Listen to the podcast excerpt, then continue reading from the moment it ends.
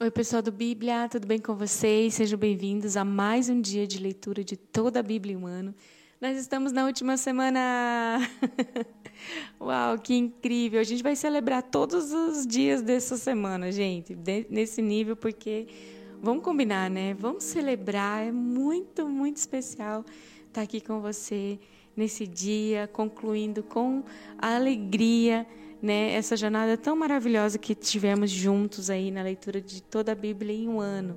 Hoje nós estamos na semana 52, dia 2, e vamos ler juntos Zacarias 5 e 6. E em paralelo vai ter publicado, postado aí um podcast de Cânticos 2. Vai lá, ouça lá que tá especial para você. Vamos lá? Feche seus olhos, Pai, eu quero te agradecer no dia de hoje pelo livro de Zacarias. Obrigada, Senhor, porque quando o Senhor desejou no seu coração que esse livro fosse escrito, o Senhor estava pensando em mim, o Senhor estava pensando em cada pessoa que está ouvindo esse podcast hoje.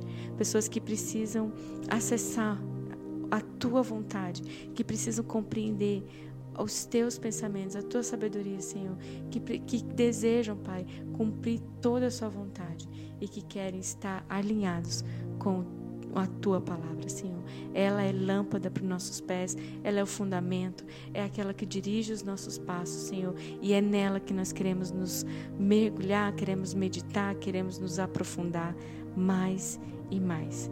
Queremos te conhecer, Senhor, e prosseguir em te conhecer. Esse é o alvo das nossas vidas. Obrigada, Espírito Santo. Fala conosco uma vez mais, em nome de Jesus. Amém. Zacarias, capítulo 5 Levantei novamente os olhos e eu vi diante de mim um pergaminho que voava. E o anjo me perguntou: O que, que você está vendo? E eu respondi: Eu vejo um pergaminho voando com nove metros de comprimento por quatro e meio de largura. Então ele me disse: Nele está escrita a maldição que está sendo derramada sobre toda a terra, porque tanto o ladrão como o que jura falsamente serão expulsos, conforme essa maldição. Assim declara o Senhor dos Exércitos. Eu lancei essa maldição para que ela entre na casa do ladrão e na casa do que jura falsamente pelo meu nome. Ela ficará em sua casa e destruirá tanto as vigas como os tijolos. Em seguida, o anjo que falava comigo se adiantou e me disse: Olhe e veja o que vem surgindo. E eu perguntei o que era aquilo e ele me respondeu: É uma vasilha. E disse mais: Aí está o pecado de todo o povo desta terra. Então a tampa de chumbo foi retirada e dentro da vasilha estava sentada uma mulher. E ele disse: Esta é a perversidade. E a empurrou para dentro da vasilha e a fechou de novo com a tampa de chumbo.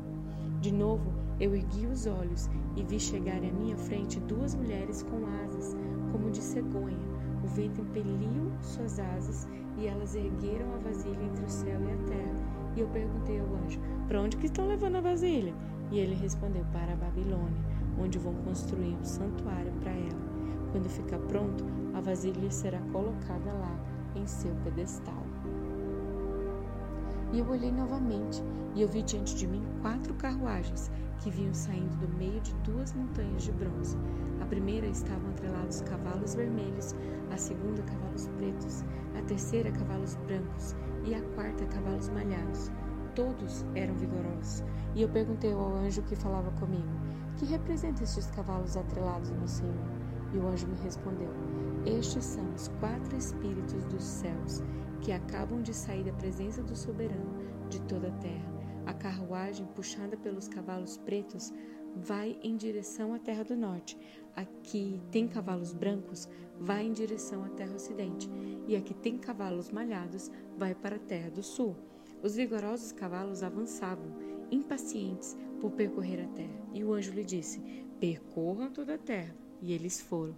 Então ele chamou, me chamou e disse: Veja, os que foram para a terra do norte deram repouso ao meu espírito naquela terra. E o Senhor me ordenou: tome prata e ouro dos exilados Eudai, Eudai Tobias e Gedaías, que chegaram da Babilônia. E no mesmo dia vá à casa de Josias, filho de Sofonias. Pegue a prata e o ouro e faça uma coroa e coloque-a na cabeça do sumo sacerdote Josué, filho de Jeozadak, e diga-lhe que assim diz o Senhor dos Exércitos: Aqui está o homem cujo nome é Renovo, e ele sairá do seu lugar e construirá o templo do Senhor. Ele construirá o templo do Senhor, será revestido de majestade e se assentará em seu trono para governar. Ele será sacerdote no seu trono, e haverá harmonia entre os dois. A coroa será para Eudai, Tobias e Jedaías e En, filho de Sofonias, como memorial no templo do Senhor. Gente de longe virá ajudar a construir o templo do Senhor. Então vocês saberão que o Senhor dos Exércitos me enviou a vocês. Isso só acontecerá se obedecerem fielmente à voz do Senhor, o seu Deus. Glória a Deus pela sua palavra no dia de hoje. Essa leitura ela continua com o livro de Cânticos 2 e está postado em paralelo a esse áudio, um áudio exclusivo sobre Cânticos 2, que você pode estar acompanhando aí com Rafinha, Débora Streit e eu, num bate-papo super gostoso sobre esse livro do amor da noiva pelo noivo, Cânticos dos Cânticos, o amor do tempo do fim. Deus abençoe sua vida e até amanhã.